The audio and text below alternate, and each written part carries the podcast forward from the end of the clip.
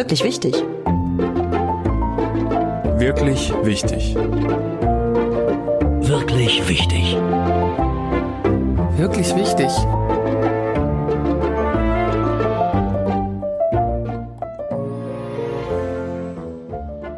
Nachhaltigkeit bedeutet ja immer, und das ist eine wichtige Erkenntnis, finde ich, ein, ein Dreiklang. Glaube ich, wichtig für einen Unternehmer ist, dass er eine hohe Begeisterungsfähigkeit hat.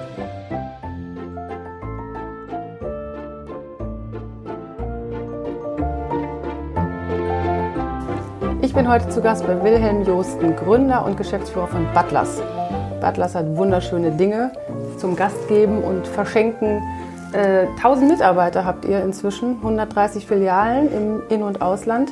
Und äh, wir wollen heute darüber sprechen, was wichtig daran ist, um so ein Geschäft zu dem zu machen, was es heute ist, weil es war ja eine bewegte Geschichte. Du kommst aus einem Unternehmerhaushalt, auch aus diesem, aus diesem ganzen Bereich äh, Handel und ähm, hast ganz, ganz tolle und auch einmal zwei Jahre, das wirst du gleich mal erzählen, ganz, ganz harte Zeiten hinter dich gebracht. Ich habe keine Ahnung von Wirtschaft, ich habe noch nie einen Businessplan geschrieben. Ich finde es wahnsinnig spannend, von dir jetzt ein bisschen eingeführt zu werden in die Welt des Unternehmertums. Ich freue mich, dass wir sprechen. Ja, danke. Ich erzähle immer gerne über Butlers. Ähm, und äh, es ist tatsächlich ein wichtiges Unternehmen, besonders für die Frauen, die uns gerne besuchen. Und ja, habt, habt ihr überwiegend Kundinnen? Ja, ja 85 Prozent unserer Unserer Kunden sind Frauen. Und ähm, die äh, Frauen zu verstehen, war immer eines der wichtigsten Anliegen. Wilhelm Josten, der Frauenversteher. Ja, es gab Überschriften, die wirklich in der Zeitung so standen. Oder äh, also das, das hat vielleicht damit zu tun, dass ich äh, als äh, einer von zwei Söhnen mit fünf Schwestern aufgewachsen bin. Und deswegen hatten wir immer schon sehr hohes Verständnis für die Belange der weiblichen, äh, der weiblichen Klientel. Ja. Und warum ist es wichtig für das, was du machst? Warum musst du gerade die Frauen, gut, das sind jetzt deine Kundinnen, aber ist es, war das von vornherein so angelegt? Hast du gesagt, ich mache jetzt mal was, um Frauen glücklich zu machen? Oder hat sich das eher entwickelt, du hast gesagt, ich mache jetzt mal, ich brauche eine Geschäftsidee und zufällig ist es dazu gekommen? Ja, mein, mein, meine Vita ist etwas anders. Ich war vorher angestellt bei der Deutschen Post AG. Ich war Unternehmensberater und habe viele verschiedene Unternehmen kennengelernt. Aber elterlicherseits war ich immer sehr eng verbunden mit der Glasporzellanbranche, denn mein Vater ähm, und meine Vorfahren haben in, dieser, in diesem Segment schon seit 150, 170 Jahren äh, Geschäfte betrieben und deswegen lag mir das irgendwie offenbar im Blut dass ich dann auch wieder zu diesen Wurzeln zurückkehre. Hm. Und äh, entstanden ist, wenn ich das jetzt richtig gelesen habe, das Ganze aus eigentlich aus einer, einer Art Ausverkauf des elterlichen Geschäfts, wo ihr mit unheimlichem Erfolg praktisch abverkauft habt, äh, was noch da war. Und da hast du auch deinen Mitgründer Frank Holzapfel, damals glaube ich Ikea Deutschland. Er war früher, er war früher bei Ikea, der, der erste Deutschlandchef. Den habe ich da kennengelernt. Ich selber war in diesem elterlichen Unternehmen nie operativ tätig, sondern habe das als, äh, als Familienmitglied ein bisschen mitbegleitet und habe dann den Herrn Holzapfel kennengelernt, weil er uns helfen sollte, der Familie dieses Unternehmen, ähm, also einen, einen Räumungsverkauf zu machen. Da war er Spezialist damals drin und dann habe ich ihn da kennen und schätzen gelernt und habe ihm von einer Idee erzählt, als wir diesen Räumungsverkauf machten, die ich schon vor vielen Jahren als Berater mal zu Papier gebracht hatte, die aber nie jemand umgesetzt hatte. Und das war im Endeffekt der, der Beginn von Butlers, weil auch er diese Idee gut fand. Und das war nämlich die Idee, die Ware auf dem gedeckten Tisch anders zu inszenieren, also ähnlich wie in einem Theater, einen Tisch zu decken und, ähm, und dann den Kunden die Ware unmittelbar dahinter in einem Regal sich selbstbedienend äh, beschaffen zu können. Und das war nämlich zum damaligen Zeitpunkt, Butlers ist jetzt 20 Jahre alt, vollkommen unüblich, denn normalerweise, wenn man in einem Kaufhaus einen, einen gedeckten Tisch sah, dann bekam man den Wein im Untergeschoss in der Lebensmittelabteilung, die Heimtextilien, also die Tischdecke im zweiten Obergeschoss bei Heimtex und die Gläser und das Porzellan und das Besteck irgendwo in der Glasporzellanabteilung im ersten Obergeschoss. Und das war für den Kunden eigentlich sehr unübersichtlich und äh, unfunktional aufgebaut. Und wir haben im Endeffekt diese, diese Art des Verkaufens und der Präsentation der Sortimente äh, für unsere Branche anders gedacht. Mhm. Und das gab es damals noch nicht und das war einfach so eine Idee, die dir gekommen war und wo du gesagt hast, das möchte ich gerne mal ausprobieren, ob das funktioniert. Gemeinsam mit meinem Kollegen haben wir das gemacht. Das ist so ähnlich wie, wie man im Textilhandel äh, eine Schaufensterpuppe anzieht mhm. und alles, was auf der Schaufensterpuppe ist, in unmittelbarer Nachbarschaft findet, haben wir eben das Ganze für den gedeckten Tisch gedacht. Mhm. Und das war ja der Anfang einer wahnsinnigen Erfolgsgeschichte. Es ging praktisch dann 2000 habt ihr, den, habt ihr Butlers gegründet. Es ging praktisch 10, 12 Jahre lang immer nur steil nach oben. Ja, das war wirklich eine schöne Sache und wir sind mit großen Erfolgen in allen möglichen Ländern und Städten äh, mit unseren Filialen an den Start gegangen. Und ähm, aber wie das gerade in dem Nebensatz oder schon mitschwang, dann kam kamen dann auch schlechte Zeiten, die wir dann zum Glück auch gut überstanden haben. Ja. Und ähm, du hattest mir im Vorfeld auch schon mal erzählt, dass du auch glaubst, gut beschreiben zu können, woran es lag. Und das begründet wahrscheinlich auch schon wieder den Erfolg, der jetzt schon nämlich sich wieder ab, beziehungsweise den du jetzt schon wieder hast. Ähm, du hast, glaube ich, gesagt, wir haben damals irgendwie ein bisschen falsch vorher geplant. Wir haben nicht äh, vorausschauend gesehen, wo es hingeht. Wir haben uns ein bisschen vergaloppiert, weil wir gedacht haben, wir nehmen noch Möbel rein, war, glaube ich, ein Punkt. Und dann gab es noch interne Dinge, wo du merkst, es geht nicht mehr. Was ist da genau passiert und was ist das, ähm, wo du sagst, was war die wichtigste Erkenntnis daraus? Ihr seid ja richtig in die Insolvenz dann gegangen und äh, du hast aber mit den Insolvenzverwaltern als bist ja immer noch der Geschäftsführer und äh, hast das wirklich mit den Insolvenzverwaltern das Unternehmen wieder auf eine totale Erfolgsspur gesetzt. Das ist, glaube ich, recht selten. Wie, ist das, wie hat das funktioniert? Die ähm, Situation war die, dass wir wahrscheinlich ein bisschen übermütig geworden sind aufgrund des Erfolges und dachten, wir könnten auf einmal nicht nur gedeckten Tisch und äh, Küchenutensilien und Geschenkideen verkaufen, sondern uns mehr und mehr zu einem Einrichtungsunternehmen weiterentwickeln und haben dann Möbel und, und weitere Sortimente dazugenommen. Und da haben wir uns galoppiert. Wir haben den Fokus vergessen, wir haben äh, nicht mehr auf das geachtet, was eigentlich wichtig für, den, für das ist, wofür die Marke steht und wofür die Kunden uns geliebt haben. Und das hat auch der, das haben die Kunden auch dann einfach nicht mehr verstanden, wofür wir stehen. Und, und was wenn, war das? Wofür standet ihr? Ja, wir standen eben genau für dieses gastfreundliche, dieses Gastgebertum rund um den gedeckten Tisch, um das Einladen äh, zu Hause der Menschen, es sich zu Hause schön machen, äh, für den Gast aber auch, der, das, aber auch die Möglichkeit, so seine Geschenke mitzubringen für den Gastgeber. Dafür standen wir und äh, wir standen auch für die, die Demokratisierung des guten Geschmacks in diesem Umfeld. Das klingt jetzt ein bisschen seltsam, bedeutet aber, dass wir versucht haben, sehr, sehr schöne Artikel zu entwickeln, die ähnlicher Güte woanders nur zu wesentlich höheren Kosten zu kaufen sind. Das heißt, wir haben immer darauf geachtet, dass wir eine gute Qualität mit äh, zu einem wirklich erschwinglichen Preis anbieten können. Und wir haben aber auch das so ein bisschen aus dem Fokus gelassen. Also wir sind, wir sind plötzlich in der Qualität schlechter geworden, ohne dabei und wollten dabei trotzdem den Preis halten. Oder wir, wir haben, wir haben am Ende haben wir wichtige äh, Unternehmensgrundsätze von uns selbst verletzt. Und mhm. das hat äh, dann dazu gebracht, dass verständlicherweise, dass unser Kunde nicht mehr gut gefunden hat und das, wir haben ihm ein diffuses Bild abgegeben. Mhm. Und das hat dazu geführt, dass weniger Kunden bei uns fündig geworden sind, dass die Umsätze zurückgingen, dass die Erträge schlechter wurden und dass wir in eine Krise gerutscht sind. Und diese Krise, das, die, diese akute Krisenzeit, die hat vielleicht zwei, drei Jahre gedauert. Der Vorlauf, bis wir dann an einem Punkt waren, wo es einfach nicht mehr ging, wo wir sagten, wir müssten jetzt komplett aufräumen, äh, alles wieder auf äh, die alten Grundwerte, die uns wichtig sind, zurückdrehen und vor allem das aber in einer modernen Art und Weise dann aufbauen. Und das haben wir alles in dieser Phase kurz vor, während und nach der Insolvenz ähm, sehr schnell umgesetzt und sind heute glücklicher als vorher mit dem, was, was passiert mit der Firma, mit der Marke Butlers. Unsere Kunden sind sehr glücklich, unsere Mitarbeiter sind sehr zufrieden. Ähm, die Ergebnisse sind Stand heute vor den weiteren Unwägbarkeiten, die Corona uns bietet, kann man das immer nur einschränkend sagen, sind Stand heute besser als je zuvor. Das heißt, ähm, die Maßnahmen, die wir eingeleitet haben, waren offenbar größtenteils richtig. Und diese Maßnahmen waren, um es jetzt mal platt zu sagen, Schuster bleibt bei deinen Leisten? Geh zurück zu deinen Leisten, mach es besser als vorher. kommuniziere besser, äh, intern wie extern, äh, überlege dir, wofür die Firma steht, dass es auch jeder, der in der Firma arbeitet, versteht, wofür sie steht. Also kommuniziere mit allen Mitarbeitern kontinuierlich und sehr, sehr differenziert und vor allem lasse auch, also baue auch sehr stark auf das Team. Also versuche es nicht alleine zu machen, sondern versuche das als Gemeinschaft zu leben, als äh, ganze Butlers Organisation mit allen tausend Mitarbeitern, versuche ähm, dem Kunden im Endeffekt das an Gastfreundschaft entgegenzubringen, was er erwartet. Hm. Und wart ihr eher bis dahin so ein autokratisch geführtes Unternehmen, kann man das so sagen? Und seid jetzt so basisdemokratisch oder wo bewegt ihr euch?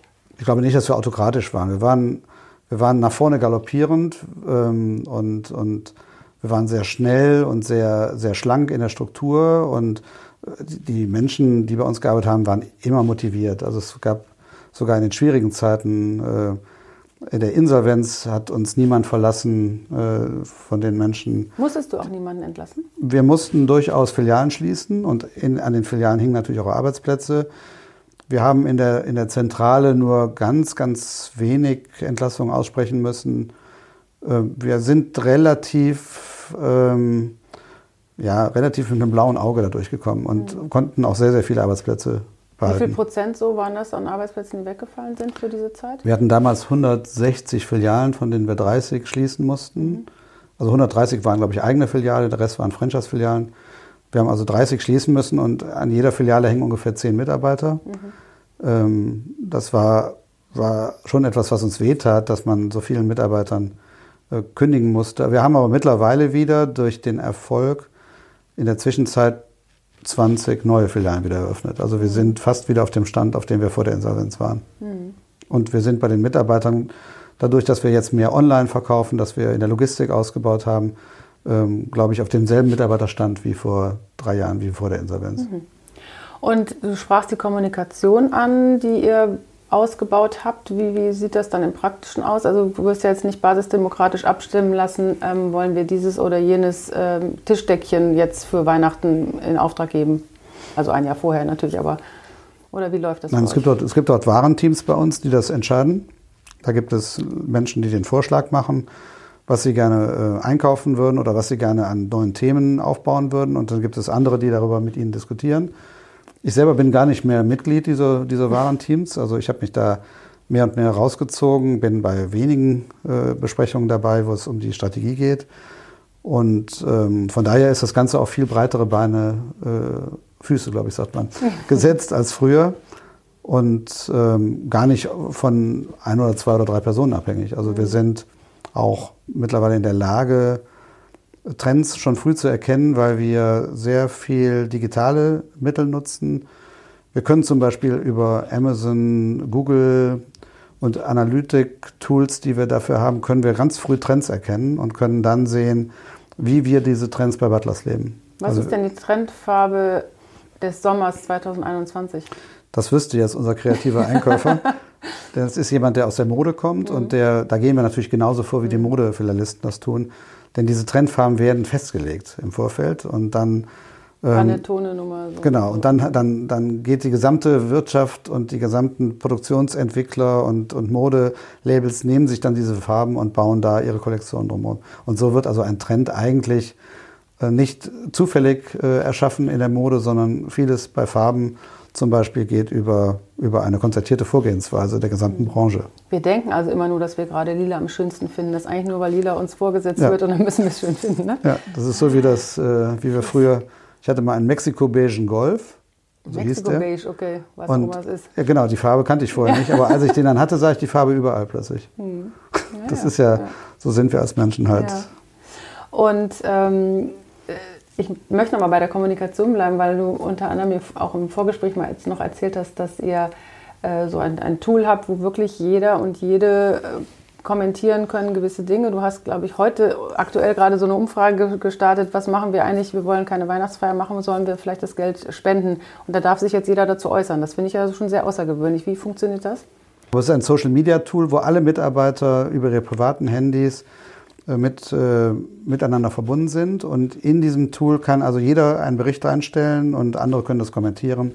Und auf die Kommentare kann man wieder Antworten geben, sodass es eine, eine permanente Kommunikation zwischen uns 1000 Mitarbeitern zulässt.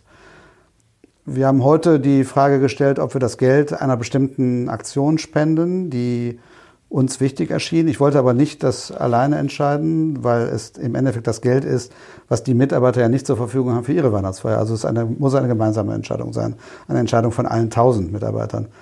Und jetzt warten wir ab, wie die Reaktionen darauf sind und werden wahrscheinlich in drei, vier Tagen äh, die Stimmungslage äh, klar spüren, ob die Mitarbeiter dieses Vorhaben äh, gut finden oder ob wir irgendwas anderes anbieten, was wir damit machen. Mhm. Ja, es ist ja, ist ja schon mutig, weil wenn gesetzt den Fall, die sagen jetzt in der überwältigenden Mehrheit finden wir doof, dann, dann haben sie recht. ihr euch. dann, dann, haben sie recht. recht. Okay. Ja. Das ist die Schwarmintelligenz, die das genau. bestimmt. Ja, okay. ja, es wird, äh, tausend Leute werden nie immer dieselbe Meinung haben, aber du kann, man kann relativ gut rausfinden, ob man mit einer, mit einer Grundidee grundlegend richtig liegt oder komplett daneben liegt. Das mhm. kann man dann daraus finden. Mhm. Und das heißt, dir ist eben auch wichtig, wirklich äh, Input zu bekommen von deinen Mitarbeitern und nicht nur von oben diktiert, ihnen zu sagen, was es äh, ausmacht. War das, ah, das, hat zugenommen, wenn ich das richtig verstanden habe, dieser Austausch. Merkst du das oder wenn ja, woran merkst du das? Dass das ein, hat es einen Impact? Ja, einer großen Offenheit, an, an, sehr vielen Fehlern, die wir seitdem abstellen konnten, die ganz offen kommuniziert werden und wo wir dann auch, ähm, äh, egal in welcher Position wir sind, auf diese Fehler, die gemeldet werden, äh, eine Antwort geben und natürlich auch gefordert sind, diese Fehler abzustellen. Also auch mhm. wenn sie aus der Zentrale kommen. Mhm. Oder Kannst insbesondere du ein Beispiel nennen? Was für ein Fehler konnte da ausgemerzt werden? Ja, es sind äh, ganz einfache sind es Fehler, wo zum Beispiel die Verkäufer ähm, einem äh, dem Einkauf signalisieren, hier ist ein Artikel nicht ganz richtig. Also da stimmt entweder die Beschriftung nicht oder mhm. die Qualität ist nicht so, wie sie eigentlich sein sollte.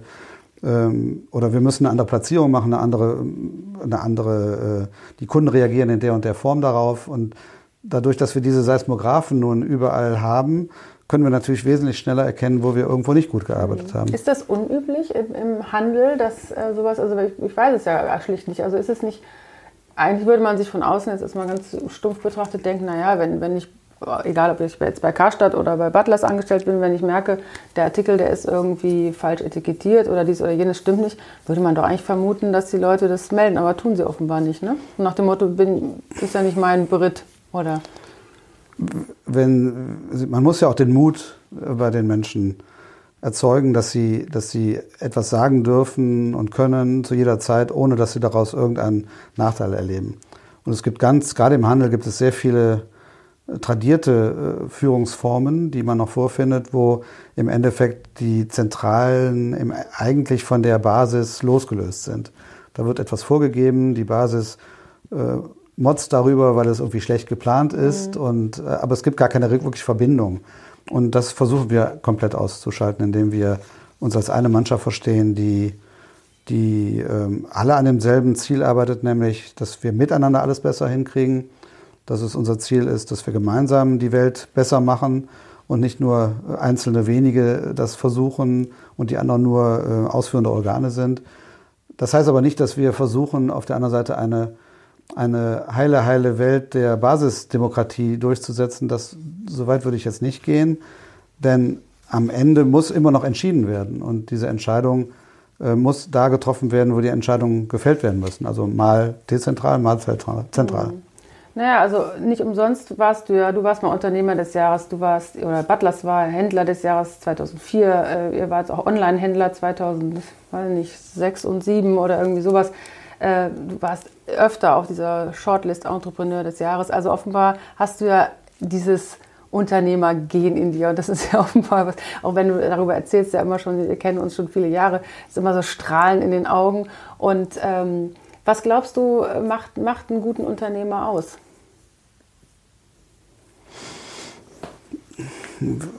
Glaube ich, wichtig für einen Unternehmer ist, dass er eine hohe Begeisterungsfähigkeit hat für das, was er verändern möchte. Denn Unternehmer müssen auch immer dadurch getrieben sein, dass sie etwas verändern wollen.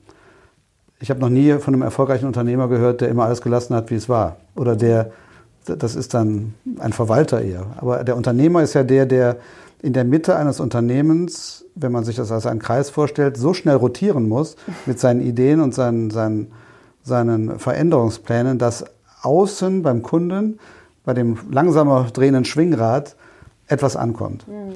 Und das ist etwas, was, ähm, was eine große Leidenschaft voraussetzt, denn äh, viele Leute haben dafür gar kein Verständnis, dass man, dass man die Dinge immer wieder in Frage stellt mhm. und, und, äh, und dann verändern möchte. Denn das ist ja auch bisweilen anstrengend. Mhm. Und kann ja auch zu weit gehen, hast du ja gemerkt. Also du, zum Beispiel, wenn man sich zu weit aus ja. seinem Zentrum entfernt, dann kann es eben auch äh, ja, die, das Pendel in die andere Richtung schlagen. Das ja. heißt, da war vielleicht so ein bisschen Übermut dabei fast und dann sich wieder zu zentrieren und zu sagen, das ist das Wichtigste. Und innerhalb dieser, dieses kleinen Beritz sozusagen machen wir, aber natürlich sind wir unheimlich agil und, und verändern die Dinge. Und ähm, ja, das, das würde ich heute dazu nehmen, als, das, ja. als die Lektion, die ich gelernt habe, ja. dass der Unternehmer nicht nur begeisterungsfähig und, und, äh, und, und schnell sein muss, sondern vor allem reflektiert. Also, dass er, es geht nicht nur um das Verändern, es geht auch darum, dass etwas zu verändern und nur das zu verändern, was sinnvoll ist, zu verändern. Mhm. Und dass man bei den anderen Dingen eben auch dann mal konservativ ist. Mhm. Bei den Sachen, die gut sind und dass man die pflegt und hegt und und besser macht und nicht immer nur das Neue sucht, sondern dass man auch versucht, das Bestehende zu verbessern. Das ist die, die Lektion, die wir lernen mussten äh, in der Insolvenz. Und du reflektierst ja sicherlich nicht nur alleine. Du hast jetzt gerade gesagt, ein Tool sozusagen sind deine Mitarbeiter jetzt mehr und mehr, die dir sozusagen Feedback geben. Ähm, wo holst du dir sonst noch, wo sind so deine Sparingspartner? Du hast ja eine sehr, sehr schlaue, mehrfach preisgekrönte äh, Autorin zur Ehefrau. Also wie, nimmst du das auch mit hier hin? Wie, wie, inwieweit ist das hier Thema im Hause Justen? Du hast auch drei Kinder, von denen zwei schon fast erwachsen sind, also eine ist erwachsen. Ähm, ist auch da sowas? Ist das auch, ist Butlers in dem Sinne ein Familienunternehmen? Wird das hier viel diskutiert oder ist es wirklich, das ist dein Unternehmen und hier ist zu Hause und äh, dann ist auch mal gut mit Butlers? Nein, ich bin ja ein, ein zumindest in dem ersten Teil äh, des Unternehmertums, wie ich das definiert habe, mit der Begeisterungsfähigkeit, bin ich äh, das ja schon immer und, und natürlich habe ich diese Gedanken auch nach Hause getragen. Und meine Frau steht ähm, von Anfang an da sehr an der Seite und ist wirklich eine kluge Ratgeberin, ähm, wenn es darum geht, ähm, die Fähigkeiten, die eigenen Fähigkeiten auch richtig einzuschätzen und die, die, das Umfeld auch einzuschätzen. Manchmal sind ja hier die Ratschläge genauso, dass man, dass man sie eins zu eins übernehmen kann und manchmal muss man dann darauf noch, auf den Ratschlägen noch den eigenen Input oben draufsetzen und dann wird es vielleicht äh, dann noch etwas besser.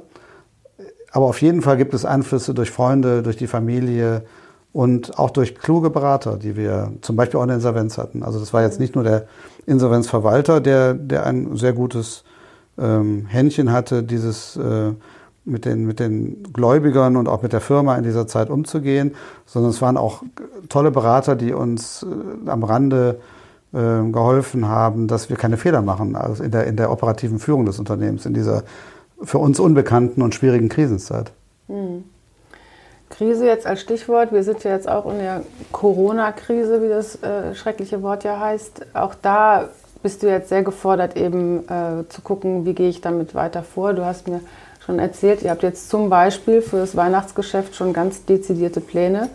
Und äh, vielleicht kannst du mal erzählen, wie, wie man als Unternehmen, ihr musstet ja auch zwischenzeitlich ganz schließen äh, zu Beginn, äh, wie geht man damit um und wie, wie hast du da geschafft, das Ganze zu wuppen? Also die unmittelbare Shutdown-Phase hat uns natürlich genauso böse und kalt erwischt wie alle anderen. Was wir waren, wir waren gut vorbereitet technologisch äh, und durch unsere hohe, hohe durch unseren hohen Prozentsatz der Digitalisierung, dass wir sehr schnell auf Homeoffice äh, und auf Kommunikation zwischen uns 1000 Mitarbeitern umschalten konnten über die Instrumente, die wir hatten, sodass nie jemand fallen gelassen wurde oder dass nie jemand uninformiert war, egal ob er jetzt in Wien oder in Hamburg oder in Köln äh, seine Arbeit verrichtet. Das heißt, wir konnten von Anfang an den Mitarbeitern das Gefühl geben, wir kriegen das gut hin, wir haben es im Griff und wir werden diese und die und die Schritte als nächstes gehen. In dieser Phase übrigens, der Krisenphase, ist die Führung des Unternehmens durchaus eher ähm, von, von, von der Zentrale aus sehr stark vorgegeben worden. Also da ging es dann nicht mehr um um Mehrheitsentscheid oder um, ich frage mal rechts und links, sondern da musste man sehr schnell reagieren und sehr klare äh, Anweisungen geben, weil eine Krisensituation immer eine andere Art der Führung erfordert. Mhm. Das hat aber auch die Mitarbeiter unterm Strich in eine Sicherheit gegeben, dass wir wussten, was wir tun. Und die Mitarbeiter haben natürlich auch gewusst, dass wir auch durch diese viel größere Krise der Insolvenz ebenfalls das Unternehmen sicher gesteuert haben. Also von daher war da auch ein gewisser Vertrauensvorschuss. Was ähm, dann auch passiert ist, wir haben dann antizipiert in dieser Phase, was würde passieren, wenn die Läden wieder aufmachen. Was wird im nächsten halben Jahr passieren? Was bedeutet, wenn diese, dieses Virus uns jetzt noch viele Monate begleitet, das eigentlich für die Normalität? Und wir haben dann die richtigen Entscheidungen gefällt, ähm, wie, was wir in dieser Phase, wo alle anderen wie das Kaninchen auf die Schlange schauen, was wir eigentlich operativ tun müssen. Also wir haben zum Beispiel, waren wir das mit das erste Unternehmen, was diese schon eigengebrandete äh, Mund-Nasen-Schutzmasken äh, im April in den Läden hatte, damit wir früher öffnen konnten. Wir hatten schon äh, diese Plexiglas und, und äh, und diese, diese Spender von den Hygieneflüssigkeiten zu einem Zeitpunkt in den Läden, da waren die Läden alle noch geschlossen. Wir wussten aber, was passieren würde, weil wir äh, befreundete Unternehmen in China angerufen haben und ich mit denen jede Woche darüber gesprochen habe, wie in China die Entwicklung ist. Mhm. Und ich wusste, dass dann die ähnliche, ähm, die ähnliche, der ähnliche Fortschritt in Deutschland sein würde. Und konnte daher wissen, wie auch die Politiker entscheiden würden. Und, aber haben äh, unsere Politiker genauso entschieden wie die Chinesen? Nein, sie haben nicht genauso entschieden, aber sie haben ganz viele Dinge mhm. wie die Maskenpflicht und so weiter ja. genauso eingeführt wie, mhm. wie, die Chinesen, was vorher undenkbar war bei mhm. vielen. Und ich habe das aber durchaus für denkbar gehalten und wusste, dass es kommen konnte und habe mich darauf vorbereitet mit dem Unternehmen. So, dann haben wir sehr schnell wieder eröffnet und auch sehr schnell kamen die Kunden wieder zurück und ähm, wir haben dann im, in der Folgezeit sehr stark profitiert von dem Gefühl der Menschen, das zu Hause schöner machen zu wollen, weil sie alle zu Hause mhm. jetzt vier, fünf Wochen mehr oder weniger eingesperrt waren und jetzt fiel ihnen also das auf. Was das hat mich schon immer genervt, das muss weg, genau. ich brauche was Neues, ja. Also war Butlers so wie die gesamte Branche sehr schnell wieder ähm, in sehr guten Umsätzen. Und während der Corona-Krise, der, der, akuten Krise, hatten wir das ganz große Glück, dass wir einen sehr gut funktionierenden Online-Shop haben. Mhm. Und wir haben also dort ein, in der Zeit der akuten Schließung eine 200-prozentige Steigerung erlebt der, der Nachfrage.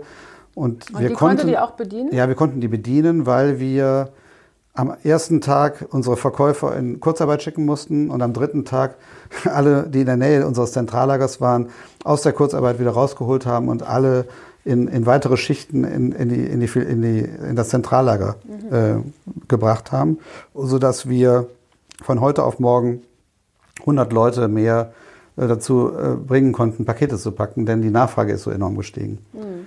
Was wir jetzt gerade vorbereiten, und das bereiten wir schon seit sechs Monaten vor, das ist also kein, kein, kein kurzer Sprint, sondern ein, eine lange, lange Vorbereitung, ist, wie gehen wir im Dezember damit um, dass die Warteschlangen vor den Filialen sehr groß sein werden und gleichzeitig die Online-Shops ab einem bestimmten Zeitpunkt nicht mehr in der Lage sein werden, auszuliefern, das weil die, das passiert? Ja, ich glaube, dass wir ab Mitte Dezember kein Weihnachtspaket mehr pünktlich zum äh, Endverbraucher über die normale Logistikkette, also mhm. über DHL und mhm. Hermes und wie diese ganzen Versender heißen, bekommen, sondern wir werden dann Click and Collect äh, sehr stark ausbauen und die Pakete das heißt, in unsere Filialen bringen. genau. Es dann in einer Filiale ja, mit unseren, mit unseren Spediteuren in die Filialen bringen. Da kann es abgeholt werden. In den Filialen gibt es die Möglichkeit, dass Tüten für den Kunden gepackt werden, die dort abgeholt werden. Wir werden den Schlangen, den Menschen in der Schlange anbieten, dass wenn sie nicht in der Schlange stehen wollen, sondern schneller reingehen, ähnlich wie in einem Museum oder bei Disneyland, äh, ein Fastlane-Ticket zu kaufen. Okay. Das heißt, sie haben die Möglichkeit, einen Gutschein zu erwerben, äh, 10 Euro dafür zu zahlen und diesen Gutschein dann bei dem Einkauf zehn Minuten später direkt wieder einzulösen. Aber dadurch stellen wir sicher, dass wir nicht die, die Läden überfüllen mit Menschen, die einfach nur gucken wollen, sondern auch Leuten, die wirklich etwas kaufen wollen. Mhm. Und damit glauben wir, dass wir den Menschen, die etwas suchen, äh, denen wir etwas bieten und die wissen, dass sie es bei uns finden, auch genau den richtigen Weg ermöglichen werden. Mhm. Ansonsten glaube ich und bin sehr gespannt, wie Weihnachten in den Innenstädten aussehen wird. Es kann sehr chaotisch werden mhm. dieses Jahr. Keiner weiß, wie es weitergeht. Diesmal dürft ihr geöffnet bleiben und auch nicht die befürchteten äh, wie war das? 25 10, Quadratmeter genau, sondern pro, 10, also pro Kunde. Ein, ja, sondern 10 Quadratmeter pro Kunde. Das ist für euch machbar? Ja, wir werden, glaube ich, gut durch den November kommen, ähm, weil ich davon ausgehe, dass für viele Menschen Einkaufen im November die einzige Freizeitbeschäftigung sein wird. Mhm. Ja, das heißt, du erwartest eigentlich eher, dass die Innenstädte komplett überfüllt werden? Eher. Ich glaube nicht, dass sie überfüllt ja. werden. Ich glaube, dass die Menschen sehr gezielt in die Innenstädte mhm. fahren. Nicht zum Bummeln, sondern dass sie sehr gezielt kommen, dass also nicht mehr Menschen in der Innenstadt sind als sonst, aber dass die, die Umsätze steigen werden bei bestimmten äh, Marken, die eine gewisse Begehrlichkeit haben, weil die Menschen gezielt dorthin fahren, ihre Einkäufe tätigen, wieder zurückfahren. Mhm. Und ihr habt ja jetzt auch in den letzten Wochen und Monaten, also in diesem Jahr, habt ihr eine ganze Menge neuer Filialen sogar eröffnet. Ja. Also äh, wie, wie kam das? Ja, wir haben, glaube ich, 25 Filialen haben wir dieses Jahr eröffnet in, in vier Ländern, also in Österreich, Malta, in viel in Deutschland und vor allem ein neues Land dazugenommen, was, also da haben wir alleine sieben Filialen eröffnet bisher. Die achte sollte jetzt am Samstag eröffnet werden, aber jetzt ist in Frankreich ein Shutdown gekommen und unsere Mitarbeiter mussten nach Hause reisen. Ähm, wir machen das zum Teil in der deutschsprachigen Welt sind das eigene Filialen und in der nicht deutschsprachigen europäischen Welt sind es äh, Franchise-Partner, mit denen wir das machen. Es funktioniert in allen Ländern, Ländern gleichermaßen gut, die Marke. Also wir sind eine europäische Marke offenbar, die, ähm, die in diese Zeit hineinpasst und die ähm, Nachfrage aus ganz Europa nach unserer Marke ist derzeit so hoch wie noch nie. Hm. Also ich bekomme sehr, sehr viele Anfragen aus allen möglichen Ländern, äh, die, die unsere Ware, ja, oder die unsere Ware vertreiben wollen, hm. unsere Artikel. Es scheint, diese Demokratisierung des guten Geschmacks scheint in vielen Ländern ein Thema zu sein. Und äh, gibt, also es gibt keine No-Go-Area für Butlers, wo ihr sagt, da oder da funktioniert es nicht, weil. Wir waren mal in England, da hat es nicht funktioniert, weil die Mieten zu hoch waren. Wir in London oder in, auch in anderen? Auch in den anderen Städten, Städten von England. Das war, da war die, also die Umsätze funktionierten einigermaßen auf deutschem Niveau, aber die Kosten waren viel zu hoch. Das hat nicht funktioniert. Ähm, wir waren auch mal in, vor vielen Jahren in Dubai, hatten wir mal eine Filiale bei einem Franchise-Nehmer. Äh, auch das war nur bedingt erfolgreich. Also man muss immer schon genau schauen, wo man hingeht und äh, in welchem Umfeld man so etwas aufmacht, denn das funktioniert natürlich nicht überall. Mhm. Vielleicht letzte Frage. Ähm, du sagst, man muss immer genau hinschauen und, und du berätst ja auch junge Unternehmer gerne. Du bist ja jemand, der gerne sein Wissen weitergibt. Kannst du zusammenfassen, was so vielleicht die wichtigsten drei oder fünf Punkte sind, die jeder, der jetzt da sitzt und sagt, Mensch, ich habe auch so eine tolle Idee, das, das könnte doch was werden. Was, was muss der sich für Fragen stellen? Äh, was sind erstmal die wichtigsten Punkte, um, um zu sagen, das kann funktionieren? Kann man das so einfach sagen oder ist es einfach branchen und so unterschiedlich? Ich glaube, es ist unterschiedlich. Ich glaube, wenn ich jetzt einen Gründer hätte, der in der, in der Hightech-Branche wäre, dann hätte der andere, müsste er andere Fähigkeiten mitbringen als ein, ein, äh, ein Gründer, der etwas mit Mode machen möchte.